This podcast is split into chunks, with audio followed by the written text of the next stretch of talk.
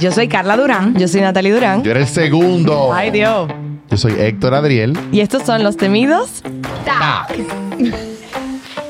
Que tienen harto.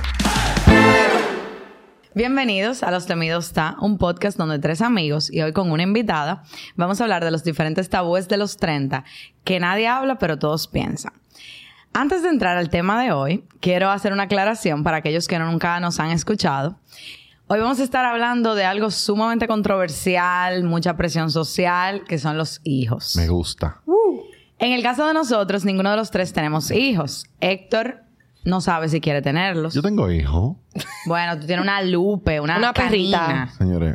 Bueno. Bueno. No Vale. tengo, hijo- no tengo hijo humano. Ok, no tiene hijo humano.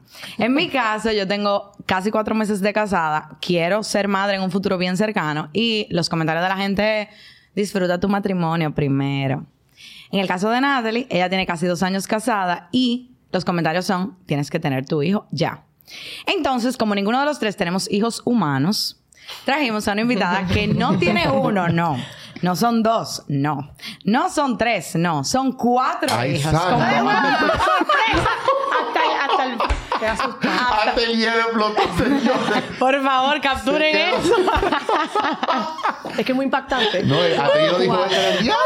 Cuatro, muchachos. El hielo dijo, Vasta "Ay, santo". experiencia, vasta experiencia. Hola, Mar, bienvenida. Gracias, muchas gracias. Bienvenida. Cuéntanos, Mar, un poquito de ti, para los que no te conocen. Pues sí, yo tengo cuatro hijos humanos. Eh, yo, a ver, yo llevo eh, aquí en República Dominicana, llevo seis, casi siete años. Me casé con un dominicano. Yo, desde que antes de casarme, yo sabía que quería tener muchos hijos. O sea, esto no es sorpresa. Digo, uy, sorpresa, sorpresa. No, yo quería tener hijos. Y muchos, además.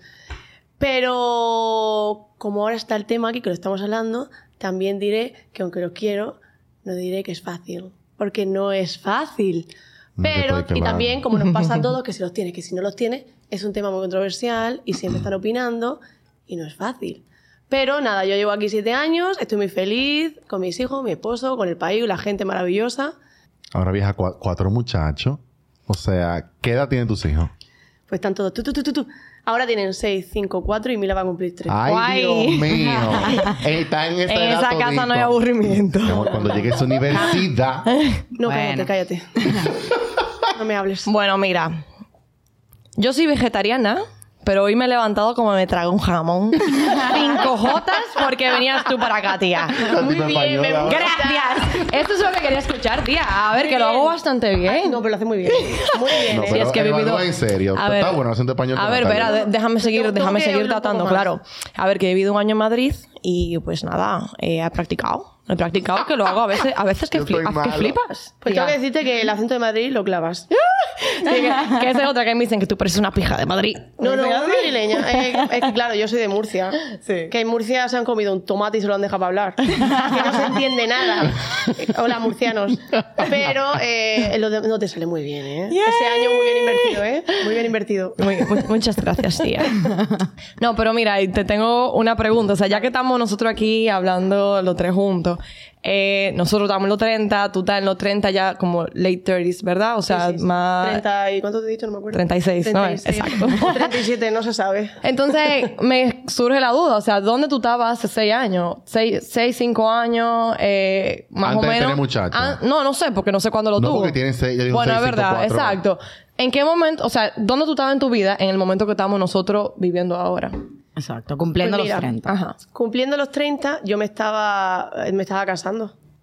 Porque es que yo, realmente yo, eh, yo tuve un noviazgo de como de tres años, cuatro, pero no es porque eh, ese era un tiempo que yo estimaba. Que yo tenía relación a distancia, yo viví un tiempo aquí y, y realmente la distancia no es fácil. Probablemente me hubiera querido casar antes, pero por circunstancias Claro. me casé como a los tres, cuatro años. Entonces yo estaba en España, vine un tiempo a trabajar aquí, pero después volví. Estaba en España, yo estaba en la universidad, porque pasé por varias carreras. O sea, yo estaba en la universidad. Ujú. Yo estaba de camino a la universidad y ahora, seis años después, estoy cambiando pañales. Y no, no, Cuatro. no. Cuatro pañales, mi gente. Exactamente. O sea, mi vida fue un cambio radical Sí. 100%. O sea, Pero- 180 grados. Tú tienes, tú también, en conjunto con eso, tú decidiste también tener una vida, digamos, que pública en redes sociales, ¿no? Y yo he visto tu Instagram y de verdad, señores, para quien no ha visto su Instagram, eh, por favor entren, se van a curar pilas. Arroba mi familia internacional. Eso mismo. Yo estaba grave de la risa, de verdad. Yo duré como un ratazo de que estoqueándote, viendo tus, y tu- tu- tu- tus videos. Pero así como vi lo chulo, también vi comentarios con la gente freca, señores. la gente muy freca. Gente preguntando, de que, ¿y los condones para cuándo? ¿Y un anticonceptivo para cuándo? Sí, ¿Qué sí, es sí, eso? así mismo, ¿eh? La gente no se corta, ¿eh? Pero... La gente con un celular es súper valiente. No, porque la gente cree que porque están detrás de una, de De una una, cuenta, pantalla. de una pantalla de celular, digamos, creen que por eso también están hablando con algo digital por igual. Y lo que hay una gente, lo que está Exactamente. al otro lado también. Y tú crees que también estás protegido de cualquier tipo de, de crítica o lo que sea para atrás, porque tú también estás escribiendo desde un celular, que es bastante cobarde que es eso, honestamente. Pero no te voy a negar, yo me reí con esos comentarios. Es que te digo algo. Es que yo creo que hasta ella misma se ríe. Es que Porque eso no hay de otra. al principio era fuerte y yo me sentía mal. O sea, como que, pero qué freco, o sea, que, que haces, Pero qué dices. mí con, lo simpática que soy, la graciosa que- y tú metiéndote conmigo. O sea, es que no me conoces de nada. Pero y me sentía mal, de verdad. Al principio casi lloraba. Pero ahora, es que hasta me viene bien. No, Es que ahora- me hace Para botar porque- el golpe. Claro, porque yo digo, es que también, también hay gente. Claro. Entonces yo digo, pero es que esta gente. Eh, O sea, aquí la gente para de que a tres por uno, literalmente. Entonces, me encuentro un poco irónico que viniendo de un país, tú siendo dominicano, estás criticando a una persona extranjera. Aunque tú eres dominicana ya, vieja, vamos a Sí, ser yo- yo soy dominicana ya. Tú eres dominicana, o sea, son Sí, siete sí, yo lo años. digo ya. Tú tienes mangú en la sangre. No, no, yo no digo ya. Yo, yo pienso en dominicano, ¿eh? Ah, literal. Empieza en dominicana. Entonces, como que la, la cachaza de tú criticar a un extranjero, digamos, eh, tú viviendo en un país donde esa tasa es tan alta, loco. O sea, eso es cultura dominicana, que haya un pile carajito por familia. Pues te voy a decir algo con eso que estás diciendo. Eh, es verdad que hay una natalidad, o sea, es alto el índice porque pues, lo- lo- lo- o sea, lo- los, los datos son los datos. Pero tengo que decirte algo. Yo he visto muchas más familias numerosas en España. O sea, es más normal en España ir con un carrito doble y uno al lado, porque nosotros vamos con un carrito doble, un patín detrás y al lado otro carricoche. Ay, santo. Y la gente flipa a nivel que nos graban, ¿eh? Aquí, en República Dominicana. En España, eso es súper normal. Sobre todo en mi ciudad. O sea, tú puedes ver familias numerosas de 5 o 6. Pero, sin embargo, aquí, cuando ya tienes uno, te empiezan a atacar. ¿Cuándo la parejita? Y se quedan ahí. Para que no se quede solo, para que lo acompañe, que es para que no terrible, se quede eso es vaina. terrible, porque entonces estás diciendo que el segundo lo tuviste para acompañar al primero. Eso es terrible. Yo odio que digan eso.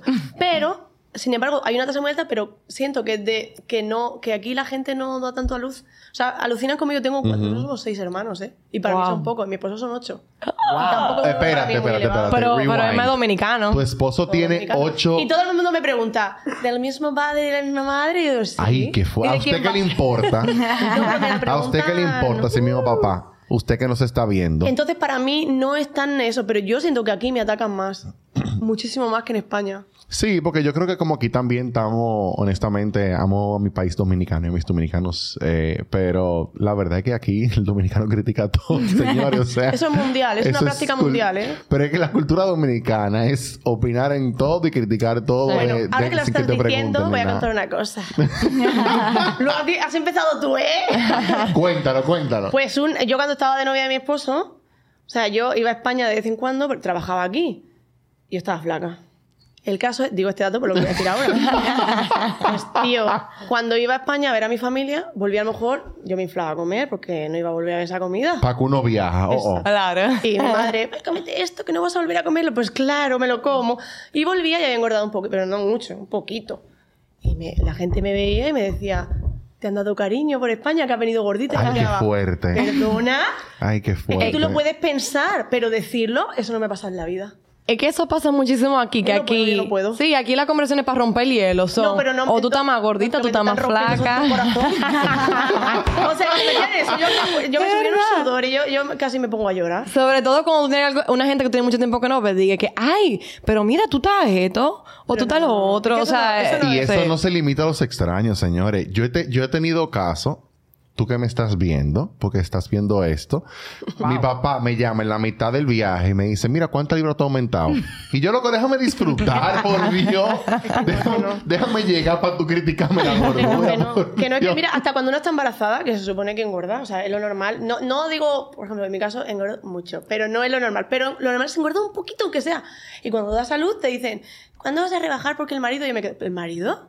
Rebajar y porque a mí me da la gana. Claro. O Pero sea, ven de acá. verdad, a mí me indigna cuando me dicen lo del peso. Van a decirle, o sea, ya. Lo del peso ya está bueno porque haré lo que me dé la gana a mí. Lo hago por mí, además, no porque me lo tengas que decir. Claro, mi marido, claro. Lo hago por mí. De hecho, ahora mismo estoy a dieta y lo hago por mí, no porque me tengan que decir, ponte a dieta. O sea, no, de verdad. Pero esa gente que te decían eso son gente extraña o en, en el entorno familiar. Ah, no todo el importa, mundo. todo el mundo te lo va a decir. Todo el mundo se cree con el derecho de decir que estás en sobrepeso. Porque somos unos metidos. Pero ¿quién te ha preguntado? Yo me van a decir, ¿quién te ha preguntado? O si no, a la gente se está quedando calva. Le dicen, ¿usted está más calvo? Es verdad, eso pasa ¿Qué? A mí me Pero, lo pero ¿Por dicen. qué? O sea, pero es que no tengo espejo yo para saber si se está quedando calvo, si se está quedando calvo, si estoy más gordo. O sea, eso no es justo. Claro. Que eso es lo que yo digo también, como cuando dicen, no, que me dicen que estoy gordo que, o que estoy más flaco, lo que sea. Y como que lo que esa persona tiene espejo en su casa. Exactamente. Esa persona antes de salir, como todo ser humano, Se mira. se ve en el espejo y lo piensa. Estoy más gordo, estoy más flaco, lo que sea. Pero ese es su problema, no tuyo, mi hermano. Exactamente. Usted paga luz en esa casa. Usted paga supermercado en esa casa. Totalmente. Para estar opinando lo que se come o no. Totalmente. Entonces, cállese la boca. Si no vas a decir nada positivo, mejor cierra el pico. Sí, sí, sí. Yo leí algo por ahí que decía como que si tú no vas a decir algo que yo lo pueda cambiar en los próximos cinco segundos, que algo inmediato, límpiate ahí, a esto mejor no me lo diga. ¡Wow! Sí, o sea, literalmente, si tú no lo vas a cambiar en los próximos... Te robaron el rol de frase. En serio, y dice como que sí, algo que yo no puedo cambiar de una vez, en verdad no me aporta nada y gracias por el feedback, pero no, o sea, no lo A necesito. mí me encanta eso, en verdad. ¡Wow! Te lo voy a grabar. Carla, ponte la pila que te van a quitar.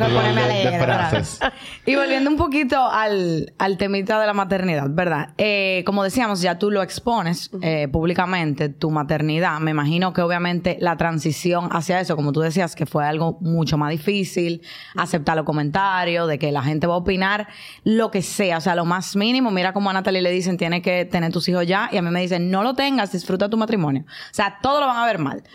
En ese mismo ámbito, que, por cierto, el que no lo ha visto, vaya a su Instagram, porque ella aprovechó, o sea, para mí eso es genial. Ella aprovechó ese mismo hate que llegaba a través de las redes para hacer un contenido sumamente chulo, Me encanta. jocoso. Monetizar. o sea, al final su contenido, obviamente, entre otras cosas, pero también incluye hasta comedia y parodias de esos mismos comentarios que llegan. Y cualquier persona que lo ve de fuera dice como que, ay, y no le duelen sus hijos, no sé qué. Pero realmente, como quiera van a opinar. Entonces, te pregunto, ¿cómo fue esa transición a tú aprovecharte, como quien dice, de ese mismo contenido? De decir, déjame convertirte en algo jocoso que alguien más por ahí se puede sentir relacionado. Sí, pues mira, por lo último que acabas de decir, es que yo eh, recibía tanto odio. La mayoría no es odio, ¿eh? tengo que decir, porque no es que el Instagram tú recibes un 80% de hate, pero sí que... Lo malo de- resalta más que lo bueno. Ese, Sí, ese- ese eso es el sí, tema problema. también. Exactamente, sí. porque también eso te afecta. Claro. No es lo Sí. mismo decir que te digan todo el día, ay, qué lindo, qué lindo, qué lindo, qué lindo, qué lindo, que un día te digan, eh, ¿por, qué, eh, ¿por qué tú estás, no sé, o por qué lo viste de rosado? O sea, Sí. es una chorrada Ay, tan yo lo grande. vi, Dios ese, ese story O sea, tuyo. Pero Oh. en lo que estábamos hablando es, pues yo dije, ok, estoy segura que no soy la única del mundo que se lo dicen. Sí. Y estoy Claro. harta. Entonces lo voy a usar a mi favor. Y como a mí me gusta, yo las cosas, yo siempre digo que yo me tomo la vida con amor y humor. Entonces yo no voy a dejar que me afecte. Entonces decidí aprovechar todo el odio que me caía para que tú no tú me lo dices y eres tan fresca de decírmelo, pues yo te voy a exponer a ti Claro. y me lo voy a pasar bien. Yo, porque Literal. no es verdad que tú me vas a decir una cosa y te vas a quedar como que, "Eh". La Me gente me, dice, no le respondas, sí. Respóndele. Claro. Te lo digo en serio, mira, respóndele, porque no es verdad que tú tienes que dejar impune a la gente que te trata mal. Que Y completamente. te digo más otra cosa. Tú vas por la calle andando y tú no vas escupiendo a la gente ni diciéndole gorda, fea, ¿por qué tú vas con esa falda? Tú te quedas ¿Qué más callado. queda? Pero te como en redes estamos Exacto. safe, Entonces, podemos- si alguien te dice eso, le respondes. Exacto. Porque no es justo que a ti te ataquen y te quedes tranquilo. La gente hater tiene que recibir el mismo hate. Ahí Lo siento, no es nada Súper cristiano, acuerdo, pero no es verdad que la gente se tiene que... No, olvídalo. No, no lo olvido. Siento que me estoy viendo en un espejo. Ahí para dar contexto eh, de lo que tú hablas, me dio muchísima risa porque es que... ¿Lo de rosado? Sí, porque tú vestiste a tu hijo de rosado y hubo alguien que comentó de que, ¿por qué tú lo viste de rosa? Porque me y da la entonces gana. ella subió un video diciendo, pero el niño de Jesús está vestido de rosado. Eh, ese mismo día, ese mismo día. Pero es que otra vez... Inventando el niño eso con un manto rosado. ¿no? Y es como Entero. hipo- Y entonces el niño Jesús puede... Y la tipa, tú ves, yo entré a su Instagram y tú decías, hija de Dios, qué sé yo qué cosa. Súper religiosa. Exacto. Perfecto. Y me lo encontré en autobús, fue de Dios. Pero mire, también me han dicho, por ejemplo, es que no conoce los condones. Y yo me quedo. Sea, a mí me- de verdad, a mí me pasan tantas cosas por la cabeza. pero claro, yo tengo que, tú sabes, porque yo también no quiero que mi Instagram se vuelva una cosa que mis hijos. Esa guerra constante, claro. Yo tampoco quiero que mi Instagram sea un, un espacio de odio. Claro. También, entonces, por eso el odio, a la pregunta que decía, lo convierto también en humor, porque mi espacio, aunque hay odio porque nos cae a todos, quiero que se convierta también en una cosa de un poco más relax Ujú. sin dejarlo impune, porque no es verdad que Sí. me voy a quedar, ah, si tú me dejas, me puedes decir lo que tú quieras, por- y después yo me quedo. No. Pero yo lo voy a hacer transformar, porque la vida al final es eso, humor, sino ¿qué hacemos en esta vida? Literal. literal. lindo, muy lindo. Si tú no te puedes reír de ti mismo, Totalmente. Te ¿Cómo digo tú decir, puedes? Ahora lo que acabas de decir, yo disfruto, disfruté más la vida desde el momento que me di cuenta que riéndome yo misma de mis cosas y de mi vida, ahí fui libre. Sí. Fui libre desde el momento que yo reí, me empecé a reír de mis cosas, de, hasta de mis defectos. En ese momento descubrí la libertad. Y el momento que tú te empiezas a reír de, de esas cosas tuyas propias, tú le quitas el poder al otro. es que no, Entonces, no no tiene ni- nadie tiene un po- po- más poder sobre ti que tú mismo. completamente. Entonces, tú 100%. eres libre desde que, desde que descubres que nadie puede tener poder sobre ti y te ríes de ti mismo, es que ya lo tienes todo hecho en la vida. No hay nada que, no hay nadie que pueda contigo. Sí. Entonces, eso es lo que intento yo con el hate. Volverlo, en vez de mi contra, a mi favor. Sí. Porque, ¿Por qué tengo que dejar que.? Al principio me afectaba mucho, pero yo decidí, es que no puede ser que me afecte. Porque, ¿qué hago? Me cierro mi cuenta. Tengo que, ser, tengo que vivir en una cárcel. No, entonces yo decido hacerlo así. Y me va mejor, porque encima me dan engagement. Literal, que es lo que te una- digo, monetizar y generar engagement y views, No, que la gente sí. se siente identificado Sí. también. Entonces, al final tienes que hacer... A mí me gusta también ver eh, que la gente se siente como que a ti también le pasa, que como Ujú. que hay una, que una situación que te puede dar a ti también. Entonces, me gusta también sentir lo que decía ahí antes, que a mí me gusta que haya una conexión con la gente, porque entonces no me siento que solo me pasa a mí. Yo tengo ahí una pregunta ya hablando de ese tema del hate y las redes y todo eso. Me imagino que, como por lo que tú decías, que hay mucha gente que te dice, ah, no, que cuando tú vas para la fábrica, que tú no te cansas, no hay televisión y todo eso disparate. Pero yo me pongo a pensar también en el otro, en el otro lado de la moneda, que a lo mejor no te están dando hate, pero esas personas que a lo mejor ven en ti una persona de que, wow, mira qué fácil ha tenido sus cuatro muchachos de una vez, uno tras del otro. No sé si tú, si te ha surgido en redes sociales que te ha tocado una persona que no ha tenido la misma posibilidad de, digamos, ha tratado y no ha encontrado. Eh, si, te, si tú has tenido como ese feedback de alguien y cómo te ha ido con eso. Sí, mira, eh, claro que sí. O sea, hay gente que incluso me sigue. Eh, es un tema un poco difícil de tocar, pero realmente hay gente que quiere tener hijos, pero hay una cosa que es una realidad, que es la infertilidad. Ujú. que, es un Claro. tema que mucha gente batalla con eso y no es fácil. Por eso, también por eso, relacionado con esto, por eso la gente que te dice, ¿cuándo vas a tener? O sea, cállate la boca porque tú no sabes por lo que está, o sea, lo- Pasando el otro. está pasando esta mujer, Claro. este hombre. Entonces, sí, hay gente que me sigue, que ha tenido situación, hay gente incluso que me ha dejado de seguir porque eh, en cierto sentido le molesta el contenido. Y yo lo entiendo. O sea, yo nunca voy a poder juzgarla porque yo no estoy en la cabeza de nadie. Claro. Igual que ellos no lo están en la mía. Entonces, sí, hay gente que también me sigue porque realmente es un... un- es lo que ansía también. Entonces, al final, eh, esas personas también es como lo decidan ver las cosas. Porque yo al final estoy mostrando mi maternidad, pero no estoy como eh, diciendo, mira, yo he tenido cuatro. No lo O sea, estregando claro. como la o cara sea, del otro. Yo muestro mi realidad no por el hecho de molestar a nadie, sino porque es mi realidad, estoy contando mi vida y yo con esto también con gente que no puede. Porque al final todos estamos en lo mismo, la maternidad, con hijos o sin hijos. Estoy diciendo la maternidad desde el punto de vista absolutamente del corazón. Claro. La maternidad es para todas igual. La que tiene uno, la que no tiene. Sí. La que tiene dos, tres, cuatro. La maternidad es lo mismo. El sentimiento es el mismo. La maternidad es muy difícil, pero es lo mejor del mundo. Los tengas o no los tengas. Entonces yo con esa gente también conecto mucho. Y yo, mira, admiro a todo el mundo que, eh, que con tratamientos de fertilidad que no pueden porque no es fácil, pero están haciendo lo que pueden. Entonces a esa gente también yo les tengo mi rinconcito y los tengo también en el corazón porque es que eh, no es fácil. Sí. Y yéndonos un poquito a cuando inició tu trayecto en la maternidad, eh, en ese momento de tu vida, que ya tú estabas casada y decidiste tener tus hijos, ¿tú tenías un círculo que estaba en la misma sintonía o tú fuiste la primera? ¿Cómo evolucionaron las amistades, las relaciones, a raíz Uy, de que ya tú estás en otra etapa? Sí, pues mira, buenísima pregunta, porque eso es muy importante el círculo que tú, con el que te rodeas. Pues mira, para empezar, yo desde que me casé vine aquí, o sea, fue, mis amigas estaban en España, o sea, yo me moví aquí, aunque ya tenía amigas, pero mis amigas que estaban aquí sí que estaban más o menos en mi sintonía, o sea, o algunas ya tenían hijos o todas estaban abiertas a la vida, por así decirlo. O sea, que no era que yo fui la única con hijos, porque realmente eso es importante. O sea, eh, no es lo mismo, por ejemplo, yo tengo cuatro hijos y mi vida social, por ejemplo, se limita mucho, es una realidad. Claro. Sí. Entonces, es importante rodearte a gente que más o menos tu estilo de vida, más o menos, ¿eh? no es porque no puedes tener un hijo, una, per- un ami- tengo amigos sin hijos y que no quieren tener hijos y yo los adoro y conectamos porque hay un sentimiento común. Pero realmente es importante tener gente que más o menos tenga un... Esa misma sintonía, sí. Una misma sintonía. Entonces, sí, yo tenía amigas que estaban más o menos como yo. Lo que pasa es que yo era como estaba todo el rato pariendo, ¿vale? Yo no conozco a nadie tan paridora así tan rápido. Pero tengo amigas que tienen cuatro, ¿eh? Y otras que tienen tres, otras que tienen dos, uno. Pero la verdad es que llegó un momento que era literalmente yo daba luz y al poco estoy embarazada. O sea, yo no he conocido todavía eso. ¿Así tan rápido? No. Pero sí que en sintonía tengo amigas. Es de todo, tengo amigas sin hijos, con hijos que quieren, que no quieren, con dos, tres. Pero es importante, como todo en la vida. Por ejemplo, hasta por ejemplo, yo tengo un hijo autista, tengo dos. Pero es importante también, no en mi caso todavía, estoy todavía buscando una comunidad para eso, sentirme un poco más. Pero es importante juntarte con gente que tú puedas compartir, que no eres el único en el mundo que te está pasando. Entonces, al final, con la maternidad es lo mismo. Tú necesitas también rodearte de gente que más o menos comparte tu sentimiento de, oye, hoy estoy harta de mis hijos, no puedo más.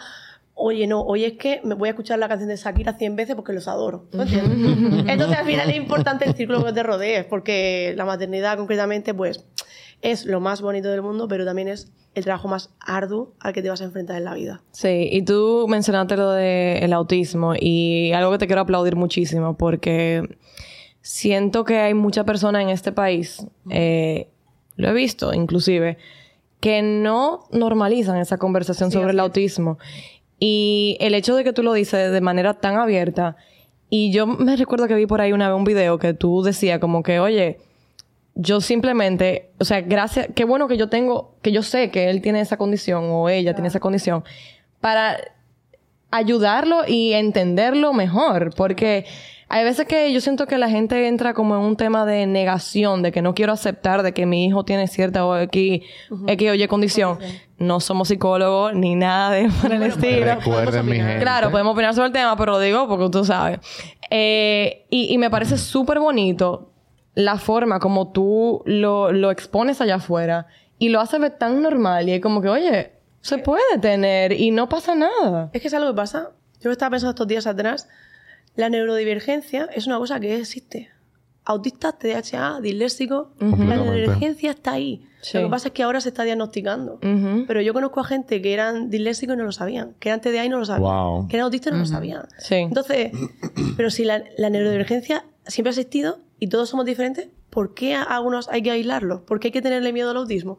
Yo no lo entiendo. O sea, no es fácil porque tienes, tú lo que quieres es que tu hijo llegue, aspire a todo en la vida. Claro. Pero es que yo, esas aspiraciones siguen intactas. Mis hijos van a llegar a lo que yo quiera, lo que ellos quieran. Claro. Estoy yo y está su padre. Y está el entorno nuestro que nos va a ayudar. Pero es que las herramientas, si el padre, que no es fácil, ¿eh? yo entiendo que los padres estén en negación porque, oye, un diagnóstico no es fácil. O sea, Sí. en mi caso, no, yo nunca tuve drama con el diagnóstico, pero por ejemplo, a mi esposo le costó más. O sea, yo he visto el drama. Entonces, no es fácil. Pero realmente, cuanto más tardes en aceptar el diagnóstico, es que es peor para tu hijo. Claro. Porque tú le estás quitando las herramientas, no, No le las estás ayudas. ofreciendo. Ujú. Entonces, rápido, o sea, rápido, corre al diagnóstico. Y es verdad que hay mucho estigma en la sociedad, y más en esta sociedad. Y me sabe mal decirlo, pero en República Dominicana hay un estigma muy fuerte con el autismo. Y es una pena, porque son niños que con ayuda, mi hija Emma es una estrella. Eso te iba a hablar de Emma. Yo amo a esa niña. Yo estoy enamorada de Es una ella. Esa niña es bella, de Habla- verdad. Emma- y Emma no sabía si iban a hablar. Y yo dije, claro que va a hablar. ¿Cómo no va a hablar?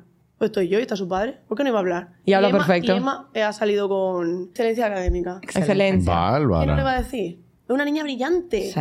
Si yo me llego a quedar con lo de no hablar y me quedo ahí que nadie lo sepa, yo le fastidio la vida a mi hija. Completamente. Entonces hay que actuar, pero no con autismo, con todo. ¿Por qué te tiene que avergonzar? Yo estoy muy orgullosa de mis hijos, ¿eh? Y a mí no me da ninguna pena ni nada cosa hablar del autismo porque yo tengo dos hijos autistas y yo no me avergüenzo. O sea, mis hijos así, yo los adoro. Si me hicieran volver para atrás, los volvería a elegir, ¿eh? Con la misma condición, porque yo los quiero. Ahora, hay que ayudarlos. Sí. Porque tú lo que quieres es que tus hijos lleguen al máximo y lo van a hacer, ¿eh? Lo van a hacer porque ahí estamos nosotros. Hay, es muy difícil porque hay que trabajar mucho. O sea, con Emma era todo el día, todo el día y con Leito igual. Y además Leito es un caso, no es fácil, es un caso severo. Pero él va, él va a llegar a lo que él quiera. Pero yo lo tengo claro. Hay una frase que yo me he basado mucho en esta vida, que me la decía mucho una tía, una tía mía, que me decía, lo lograron porque no sabían que era imposible. Pues mis hijos van a lograr todo lo que quieran en su vida. Wow. Eso Dios. sí. Anoten, Podemos acabar el episodio ahí, yo creo. Ay, Dios No, y- mío. Y yéndonos un poquito al caso de Emma, yo te decía, te quería preguntar de eso. ¿Me porque- quieres hablar de la hija de Duarte? ¡Ay, qué no. risa! ¡Qué Señores, risa, Dios Tienen mío! que ver a Emma, o sea, una niña brillante, Ay, ay, como ay, tú ay, dijiste. Emma pidió que su cumpleaños fuera de Duarte. O sea, Tem- ella ama. temático de Juan O Pablo sea, una Duarte. española le- le- que le haga un cumpleaños de Duarte. Yo estaba como que... No, no. El, el Ni que buscando los libros de historia. De Disney, el de uno. Y ella dijo, no, este año, mi amor, Juan todo el mundo va a usar bigote de Juan Pablo Duarte. Pero espérate, que después hubo que hacer otra fiesta, porque el de Juan Pablo Duarte quedó espectacular. Hasta yo me sentía dominicana. O sea, yo estaba ahí... Pero una pregunta, porque si una fie- un cumpleaños de un niño es temático de Disney o de lo que sea, de Shrek, aburrido, de que se vaina, aburrido. tú puedes comprar en cualquier tienda porque hay de todo ahí. Total. Pero ¿y de Juan Pablo Duarte, ¿dónde tú vas? A la feria del libro a comprar vaina. No, tengo que decir que ese ¿Qué es cumpleaños quedó espectacular, ¿eh? El, el, ala- el bizcocho tenía un plátano, eh, tenía o sea... La fue- Trinitaria ahí, verdad, el nombre del fue- bizcocho. Fue, de verdad, fue impresionante. Y todos los niños, o sea, yo me sentía dominicana, o sea, todos los niños cantando canciones de Juan Luis Guerra, o sea, yo estaba como... A mí se me salía el corazón del pecho, o sea, increíble. Llévate una gente vestida de Juan Pablo Duarte. Mira, me lo dijeron, ¿sabes por qué no lo hice? Mira, hubiese llevado a mí. Es que no sé cómo manejar el tema de Juan Pablo Duarte y que no está vivo, vaya. No, no, ella no lo acepta, que está muerto. ¿En serio? ¿Cómo lo manejo eso? No Sí. tenía ganas de meterme Mejor en que no. O sea, ella es fan, fan. Pero que te estoy diciendo que es su hija. Pero- Que yo he parido a la hija de Duarte, te estoy diciendo. Que, que te lo estoy Cuidado. diciendo. Cuidado si ustedes son familia por ahí lejos, quizás. podríamos serlo porque yo he parido a su hija. Ay, Dios mío, qué fuerte. A ese nivel. Y yéndonos un poquito al caso de Emma, como te decía, que es brillante y súper ocurrente. O sea, tus hijos en general, porque hasta la Sí, misma Milita sal- salta con unas cosas increíbles. En el caso de Emma, por ejemplo, yo sé que cuando tú publicaste que tanto ella como Leito tenían la condición, me imagino, ¿verdad? Que mucha gente habrá pensado, porque me incluyo, ya que el autismo, como bien decimos, no es algo que se habla tan públicamente. Es y muy no-. Claro, y uno no siempre tiene por conocimiento de que una persona que uno cataloga como normal, o sea, como que tú la ves, que tenga la condición. Claro. Entonces, eh, te pregunto, cuando tú eh, hiciste público el caso de ellos dos, ¿te llegaron a comparar? Como que tú te aseguras, Emma, Claro, como que no la catalogues. Sí, es muy bueno que hagas ese comentario porque realmente el autismo, yo soy madre de dos niños autistas y a mí me costó mucho conocerlo. O sea, esto es una cosa que, casualidad de la vida, justo antes de casarme, me, me llegó un vídeo de un niño autista y no sé por qué, me dio curiosidad antes de yo saber que iba a tener hijos. Y me puse a investigar del autismo. Wow. Aparte, yo siempre he sido una persona muy intuitiva. Entonces, cuando Emma tenía eh, siete meses, yo ya sabía que era autista. Y todo el mundo me decía, tú eres una exagerada, eh, eres primeriza, es que tú, lo que pasa es que tú estás con miedo. Y yo, ya todo el mundo le decía que sí. ¿Y ya por fui a mi qué? casa a llorar porque me, me dejaban destruida porque yo le estaba diciendo, mi hija tiene una condición y no me estáis Y creyendo. te- claro. La propia familia. O sea, fue difícil para mí porque ni mi esposo lo aceptaba. Pero yo me dio igual y yo le llevé a todo porque yo no quería perder tiempo.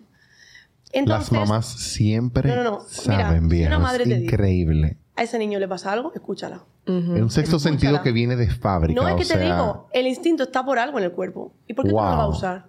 El instinto está para usarlo. Si una madre te dice algo pasa, escúchala. Y la realidad es que tú llevaste a ese niño nueve meses en tu vientre, que no es el la promedio, de obvio. madre a un hijo es que no. Y esa conexión es undeniable, o sea, completamente. es que no hay nada. Entonces, con Emma lo que pasó fue que después de un proceso, de que nadie tal, no sé qué, a mí me dio igual porque era mi hija, yo iba a hacer lo que tuviera que hacer. Claro. Al final, eh, con Emma trabajamos mucho desde el principio, no fue que esperamos a que nos dieran el diagnóstico, yo me puse a trabajar y con Leo igual. Entonces ya cuando nos dieron el diagnóstico en papel, ya la gente me empezó a creer. Pero era una cosa obvia. Emma no hablaba, se quedaba en una esquina, no miraba los ojos y todavía no, la gente me decía que no. Pero cuando veías a los, gente de su- a los niños de su edad, era obvio. En mi- caso, que había, había, me había puesto a investigar. Aparte que yo en mi corazón siempre lo supe, ¿eh? que Emma era autista, siempre lo supe. Y yo para adelante, y no me importó. Pero es que yo lo quería dar la herramienta. ¿Es autista? Pues vamos a trabajar. Claro. Completamente. Y luego con Leo, lo que pasa es que Leo es de manual. Leo, vamos, por ejemplo, una de las cosas que hacen los niños desde que hay de puntilla. Leito, lleva un, Le- Leito está levitando casi. O sea, Leito no vuela porque no estamos en Marvel. Pero Leito, o sea, Leito llega un momento que él, él está de puntilla y ya está yendo casi como Tarzán, o sea, con los dedos, o sea, yo flipo. O sea, Leito es de manual. O sea, Leito fue más fácil. Pero con Leito también pensaban que tú eras exagerada porque como Emma, ya estás Ah. paranoica. Pero yo, ¿sabes lo que hice? Ya pensando en mi experiencia anterior, ya tenía un poco más de... Entonces yo dije, que digan lo que quieran, que yo voy a seguir. Y con siete meses yo ya sabía que el hito era autista. Y me puse a trabajar en casa. Y a esa edad, o sea, tan, tan temprana, ¿hay profesionales en el área que tratan eh, el espectro autista? Sí, lo que pasa es que en cada país empiezan con una edad. En este país no se empieza tan pronto. Entonces me dijeron, no te lo podemos diagnosticar. Ok. Pero yo dije, él es autista. Por eso digo, como que si hay una edad mínima pa- Sí. para... Sí, sí. Eh, aquí creo que en República Dominicana creo que es 2.3 años. Ujú. Pero me, me dio igual y yo lo metí en terapia. Y yo hice lo mismo que con Emma en casa. Desde los siete meses. Desde los 8 meses, eh, o sea, 7 meses yo lo tenía claro. Ujú. Pero ya como los 8 o 9 meses yo empecé a trabajar. Y yo le metí, Leito lleva en terapia pff, muchísimos años. Pero y Leito, de hecho, va a hablar porque nos pusimos en acción, si no, no llega nada. Si yo, yo me digo a quedar, no, tienes que esperar. que voy a esperar? Pues si ya lo sé. ¿Para qué voy a esperar? Para mí eso es tan importante porque tú, tú, tú diste en el clavo ahí y fue que tú te informaste hasta, o sea, prenatal. O sea, antes de tú siquiera quedar embarazada, tú te informaste de lo que era eso y tenías como una base de- del concepto como tal. Y creo que es súper importante porque aquí en Dominicana, eh, obviamente todos sabemos que lamentablemente ha habido muchos reportajes de personas que, que, que bregan con eso eh, de manera ilegal porque no son esos profesionales que dicen ser. Eh, y, y por esa razón de que tú informaste, es muy probable que tú llegaste a los profesionales correctos en el área Sí. para poder tratar esa condición. Sí, la verdad es que con Le el puedo decir condición, perdón, no sé si... Sí, sí, sí, está bien. Que yo, en este tema es verdad, hay que informarse muchísimo porque Sí. el tiempo es fundamental. Ujú. No es lo mismo una persona de 30 años a 35 que un niño de 0 a 5. Claro. O sea, el tiempo, si se te va, por eso me dio mucha pena el caso este que pasó de esta señora, porque le hizo perder no el dinero. El dinero viene. El dinero de menos. El tiempo Es el Tiempo, tiempo, no vuelve. sí. Yo me enteré y yo estaba tan indignada que yo, Sí. pues yo iba a ir al Parlamento. A mí me invitaron al Parlamento para la ley del autismo. ¿En Yo serio? iba a ver a la señora. Yo estaba tan indignada que yo, estaba, yo, yo quise buscarla. Pero yo como madre sentí una rabia de Sí. decirle, o sea, usted ha hecho perder el tiempo a esos niños. Tranquila, dilo que le ponemos pi. O sea, usted ha hecho perder el tiempo a esos niños y el tiempo no les va a volver. O sea, eso no Sí. es justo. Sí. Por dinero, tú te has lucrado una familia y a lo mejor has hecho que ese niño nunca vaya a hablar. Yo estaba tan indignada como madre que yo quería buscarla. Creo que te digo, o sea, en ese caso se volvió como un circo mediático, digamos, súper viral, etcétera, y la gente se reía y relajaba mucho, pero la realidad es Era muy dura. La realidad de los padres que estaban ahí. la, lo que vivieron y están viviendo y van a vivir todavía esos padres y esas familias que fueron afectadas son consecuencias que van a perdurar permanentemente, lamentablemente, porque perdieron un tiempo, como tú dices. Esto es fundamental para tu poder eh, eh, desarrollar y maximizar el potencial de ese niño y fue perdido por esa persona. ¿verdad? Yo creo que esos padres van a tener que ir a terapia, te lo digo de verdad. Completamente. O sea, deberían. Porque también esto es otra, que aquí la terapia se ve mal. A mí me encanta la terapia. Yo creo que debería ser obligatoria. Ir a mi Pero psicóloga. es que la terapia es lo mejor. Es que no hay que tener problemas de una condición o una depresión. La terapia está para ir. 100%. Porque si te duele, me duele un poco aquí, voy al médico a ver qué tengo. Pues tú no estás un poco estresado, ve a terapia. Pero tú sabes lo bien que es soltar toda tu porquería a una persona y que te- y que te arregle. ¿Tú sabes qué? Mira, yo voy Sí. a terapia, yo salgo, yo voy volando por la ventana Ajá. de mi casa, no me voy en Uber, me voy Sí. volando. Porque es que eso es lo mejor que hay en la terapia. Y sobre todo hacerlo preventivo, como tú dices. O sea, si uno se hace un chequeo anual y uno va a decir. su doctor. Exactamente. ¿Por qué no tienes que esperar a que te dé algo o te dé de repente me duele el pecho? Ahora voy a ir a terapia. No, ve ahora. Eso es salud. ¿Por qué? ¿Por qué no ponemos las mujeres crema para prender la arroz? Pues esto es lo mismo. Esto es lo mismo. Pero y la si gente- pasa en la medicina física, también mucho más en la mental, Claro. obviamente. O Tú, sea, tú sabes que más allá inclusive de los hijos, yo tengo amigas que cogieron terapia prematrimonial. Claro, pero es que... Yo, yo nunca había escuchado eso hasta el momento que estaba como el proceso de boda. Y yo dije, wow, en verdad, no, no está Pero tan loca la todas estas idea. cosas nunca está de más. Es como eh, la estimulación temprana. Porque no, no hace falta que tu hijo sea autista. Si tú se la quieres dar, pues lo que va a tener un niño mucho más avanzado. Pues si tú vas a terapia, vas a ser una persona mucho más psicológicamente preparada que los demás.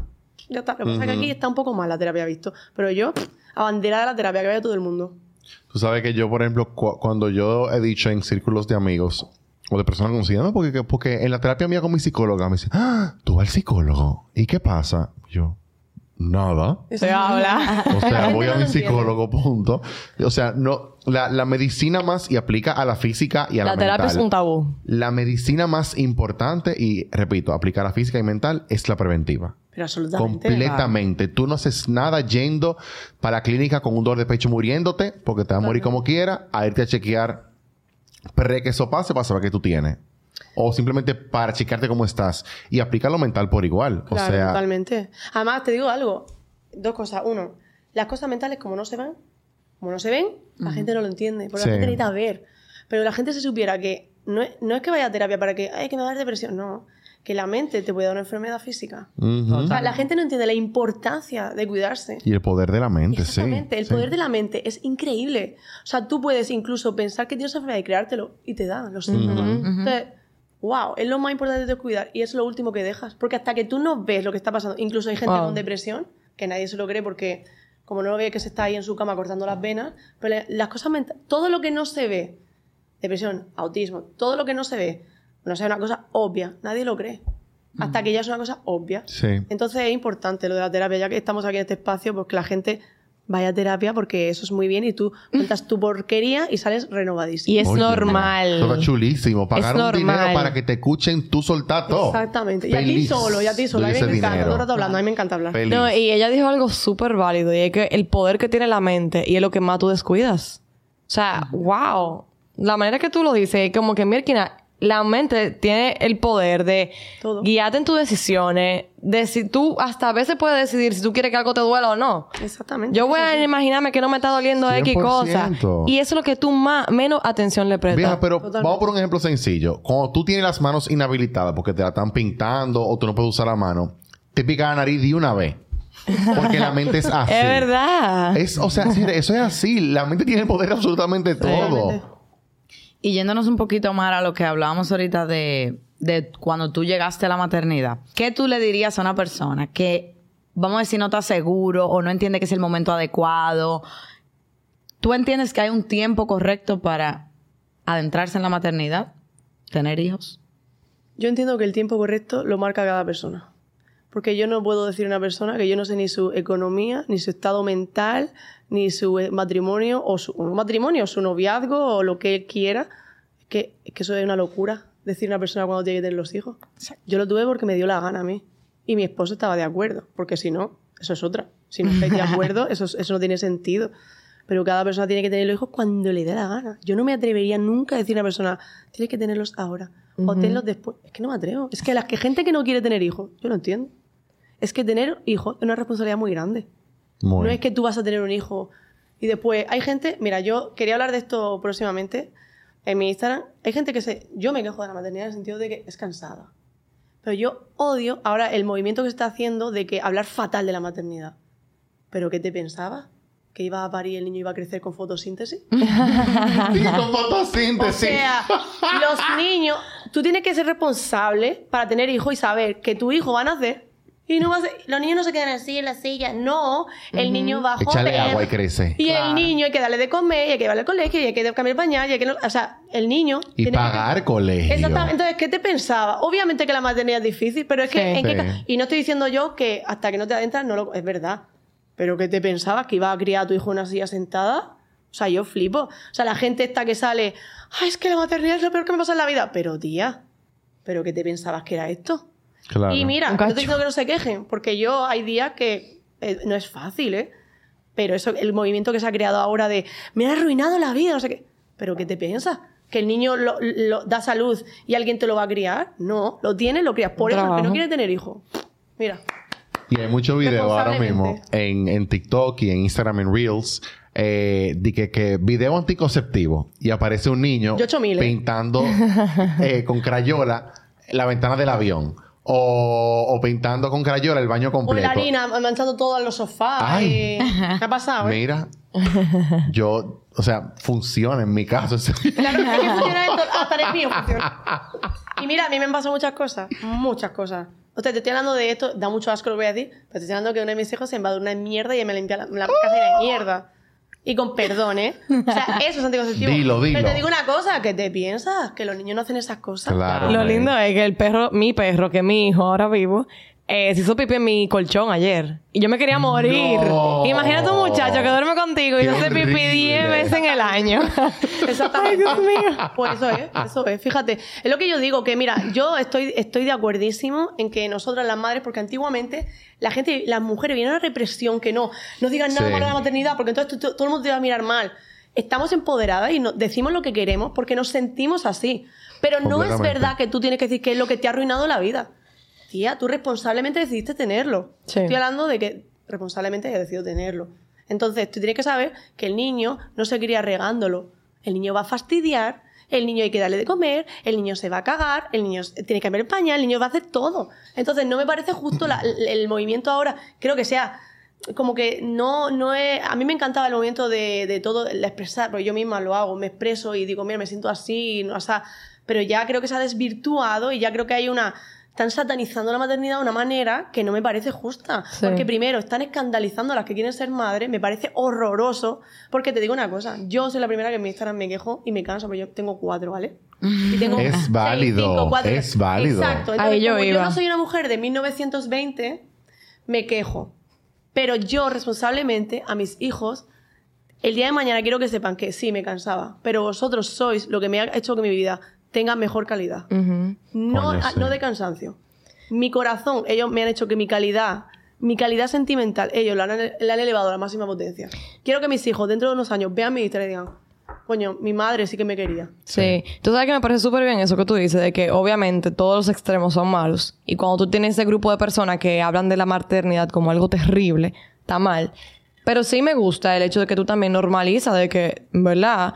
No todo es color de rosa. Claro que no. Y, y eso hay mucha gente como que... Tú ves en los medios y en las redes sociales personas que te ponen, te pintan la maternidad como también, que es el otro lado del extremo. De que, o sea, un paraíso, lo mejor que me ha Eso pasado en la vida y todo. Y te lo pintan como de color de rosa, como que la vida se- fue un cambio, o antes y un después, después de la maternidad. Puede ser que sí. Pero no necesariamente es. el lado positivo también. Exactamente, eso es Los mentira. extremos son malos. Claro, pero lo que te digo es que también que no, hay muchísimas mujeres que le da depresión postparto, por ejemplo. Sí. Sí, pero gracias a Dios ya se está hablando más de eso, ¿eh? Sí, y eso es lo que digo, Y como no que se yo sí. hablaba de eso, Ahí voy. exactamente. No Ya era años una después conversación. No se que. No era una conversación que se tenía de manera recurrente y tan abierta. Mira. y ahora yo lo veo un poquito más y la verdad es que me gusta eso. Es que eso es buenísimo, Claro. ¿sabes por qué? Porque mira, eh, yo empecé mi cuenta de Instagram por diversas razones, ¿verdad? Pero realmente, obviamente hemos avanzado mucho más que una mujer de 1900, eso está claro. Claro. Pero ¿no te crees que hace 10 años se hablaba de la depresión postparto, eh? Las redes han servido para que muchas mujeres digan, oye, no soy yo. Oye, que, que esto, es, esto es normal que pase. Y está bien. O sea, exactamente. Y oh, esto pasa, pero se puede mejorar. No es que yo me he hecho madre y ahora me voy a hundir en la miseria, porque esto es lo normal. Porque la- en la- después del parto hay una, una serie de hormonas que se mueven. Entonces, lo bueno de las redes sociales es que tú te puedes sentir identificada. Tú puedes decir... Tú no estás "Oye, solo". Claro. Literal, tú no Por estás eso a mí solo. me gusta que a mí me comenten, me gusta, porque, oye, yo tengo cuatro, a lo mejor no todo el mundo tiene cuatro, pero la maternidad con uno, dos, tres, cuatro es lo mismo. Ujú. Es lo mismo. Yo siempre digo que yo tengo cuatro, pero te cansa igual con uno, con dos, con tres da igual. Los retos siempre vas a tener retos. Claro. Entonces, al final, eh, las redes son muy buenas para ver que no estás sola. Que al final, lo que tú piensas, la, la porquería por la que tú estás pasando, la estamos pasando todas. Y no es verdad, la mujer que no pasa por nada. Es que es mentira. Eso No. es idealizar un- una maternidad, que es mentira, que no es verdad. Y es que se empiezan a, empiezan a creer que son mala madre por decir de que Totalmente. estoy harta del muchacho. Totalmente. No puedo verlo ni en pintura ahora mismo. Totalmente. O no estoy súper feliz amamantando. Oye, te duele, es normal. Es que, eso, es que mira, es que ya que eso profundizaríamos mucho. pero o sea, otra, la lactancia, estaba sola en el país, recién parida, yo estaba, me dolía la teta, que yo decía, pero. Yo decía, a mí no me gusta esto, ¿eh? O Y es yo te- válido. Pero mira, yo sangrando y decía, pero esta muchacha me está, me está succionando el alma, o sea, yo No, estaba- mi mamá me dijo eso como que tú me, de que- tú no te creas, tú me lo mordías a veces eso a mí, no te Oye, creas. mira, eso no es fácil. Y, aparte que después me di cuenta que yo no tenía leche. O sea, una locura. Entonces yo decía, ¿esto qué es? A mí nadie me ha dicho esto. A mí nadie me dijo, ni mi madre me lo dijo. A mí nadie me dijo, cuando tú de a luz, a lo mejor después te sientes triste. Y a lo mejor te duele el pezón. Y a, a mí nadie me dijo nada. Yo sobre la marcha fui descubriéndolo. Para mí eso fue muy fuerte. A mí no me dio depresión postparto porque también yo tengo una cuñada que estaba muchísimo conmigo y me ayudaba mucho y le dio leche incluso a mi hija cuando yo no podía y me Wow. los huesos y ella, o sea, yo se lo agradezco, mira, no tengo vida para Eso no es cualquiera que lo hace. No, por eso yo digo, mira, yo a mi cuñada Raquel le admiro mucho. Porque mira, una madre, cuando está tan mal en un posparto, que una persona le dé esto, Claro. es que ya, es que no hay nada. Literal. La persona que te trae en el posparto así, yo creo que tú se han ganado el corazón para toda tu vida. Eso es lo que yo creo. Y vi una pregunta ahí con el tema de la maternidad también. Eh, ¿Cómo han cambiado las prioridades en tu vida? O sea, obviamente, yo sé que cuando tú tienes un hijo, eh, el nivel económico influye, pero ¿qué consejo tú le das a las personas que a lo mejor quieren ser hijos en un futuro cercano o están en ese proceso ahora eh, de, de- de- de tener hijos? De, de cosas que hay que tener pendientes al final de cuentas. A mí me ha cambiado 180 grados, me ha hecho un giro porque yo vivía todos los meses iba de un viaje. Todos los meses. A lo me a Lituania, después me iba a Qué Marruecos, rico. después me iba a Roma. Más bueno que así. Sí, exactamente. Entonces dime, o sea, mi vida ha cambiado un poco. O sea, aquí no me voy ni a- en way. ¿Tú me entiendes? Toda mi vida cambió. O sea, yo viajes, yo vivía libremente, no tenía que darle, o sea, no tenía que rendirle cuentas a nadie. Yo estaba en la universidad. O sea, te digo que. Entonces, mis prioridades eran otras. Mi dinero era mi ropa, que si ahora me compré una crema, que encima yo, yo tenía el pelo rizado, ahora ya con la maternidad se me ha ido. Entonces, me he comprado un montón de cosas para mi pelo, no sé qué. Pero ahora, si me compro un champú y no sé ni qué marca es, o sea, mi prioridad. Entonces, mis prioridades han cambiado en el sentido de que, y más, yo tengo un hijo que se lleva más de 100 mil pesos al mes. O sea, no estamos hablando de ninguna tontería. Claro. Entonces, mis prioridades han cambiado muchísimo. La ropa me la compro cuando puedo Claro. y también los viajes cuando se pueden. Claro. Porque, pero, y no me importa, ¿eh? Lo hago Sí. con mucho gusto porque lo he elegido yo. Pero el consejo que yo le doy a esta gente es que antes de tener hijos, tienes que saber que eso va a cambiar. Entonces, si no, no estás dispuesto a ceder por tus hijos, no los tengas. Eso te iba a decir, que como No que tengas- si llegó un momento que tú dijiste, ok, yo estoy dispuesta a renunciar a esto o Pero no es posponerlo. claro, Exacto. posponerlo, porque no significa que se va a acabar tu vida ahí. Porque no es verdad que yo ahora como mujer me voy a abandonar. Claro. Porque yo he tenido muchos hijos seguidos, yo no iba a ser Cindy Crawford, ¿tú me entiendes? O sea, yo sé que no, ah, yo iba a ser difícil. Pero no es verdad que yo no quiero, no- nunca voy a ser la de antes, pero no es verdad que yo no quiero cuidarme como antes. De hecho, estoy poco a poco en eso.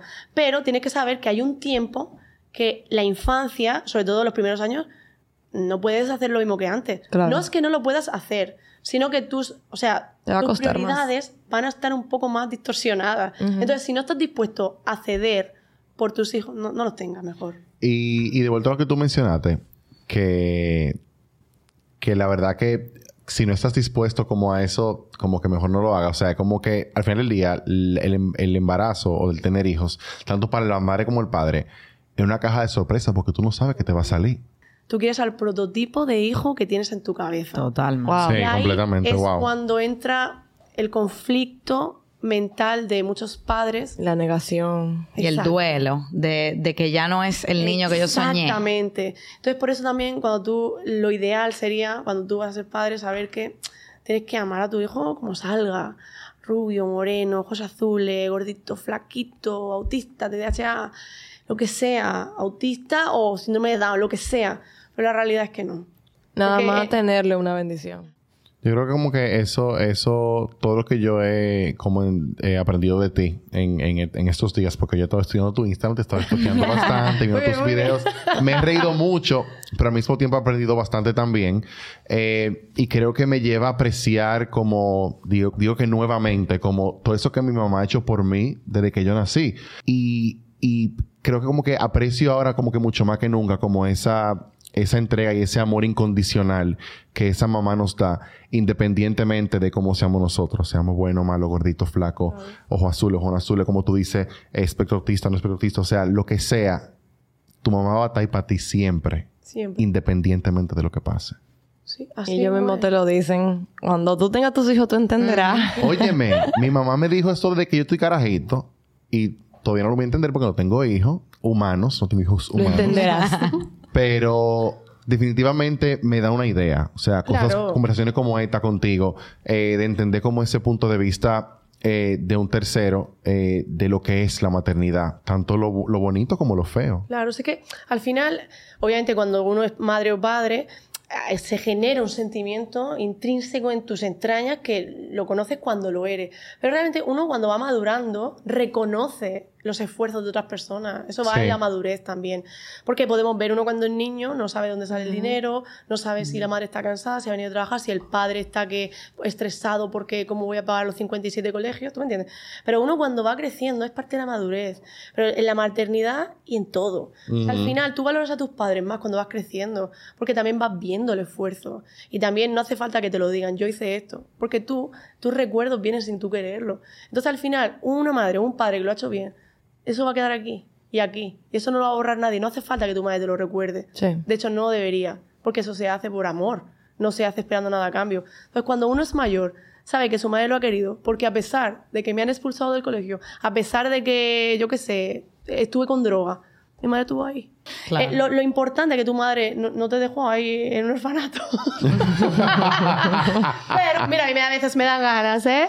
Pero lo importante es que tus hijos, cuando tú crezcan, sepan que su madre y su padre están ahí. Y que no importa Que lo te que juzgue, pase. porque eso es mentira que no te juzga. Mi mamá me juzgaba a mí, pero siempre estaba ahí para mí. Es que, tus, es que los Siempre. padres te van a juzgar probablemente. Completamente. Probablemente te van a juzgar. Lo importante es que te juzguen, pero si te juzgan y te abandonan es otra cosa. Porque también Claro. hay muchos tipos de padres, ¿eh? O sea, hay padres que pasan de sus hijos.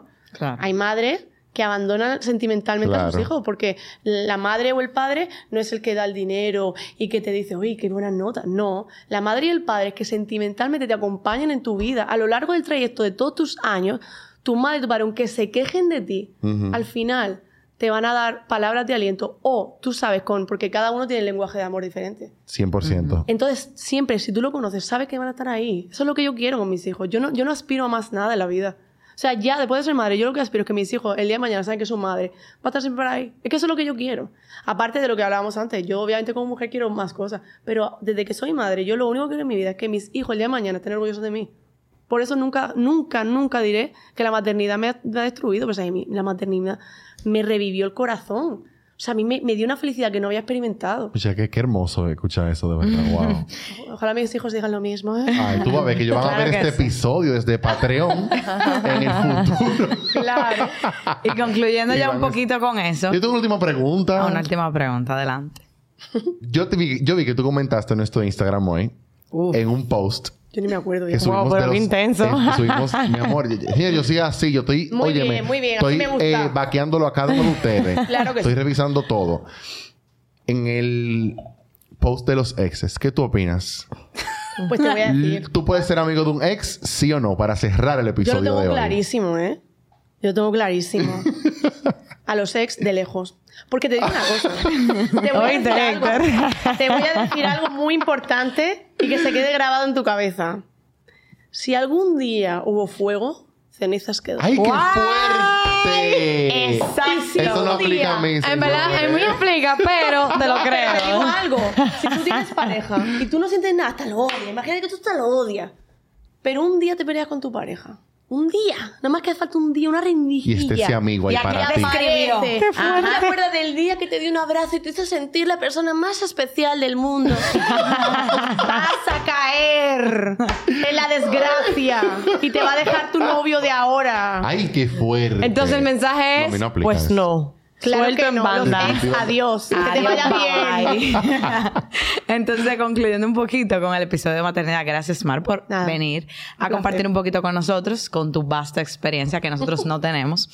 Eh, Que nos pero- sirve bastante que nos para sirve el futuro, bastante. Y 100%. realmente, qué bueno que existan cuentas como la tuya que, como bien decíamos, demuestren un lado. Sí, es lindo, pero también hay una parte real que hay sacrificios, hay retos, hay muchas cosas y como bien decimos, tú no sabes al final lo que tú te vas a enfrentar y todo lo duelo que tú vas a tener que hacer porque ya eso podría ser otro episodio, pero hasta el sexo, cuando estamos haciendo gender reveal, que tú te imaginabas que era, eh, iba a salir rosado la niña y luego te salió varón, hasta desde ahí empiezan Claro. duelos en la maternidad que realmente son difíciles. Y el mensaje final, que no existe un tiempo perfecto para tú decidir o no decidir.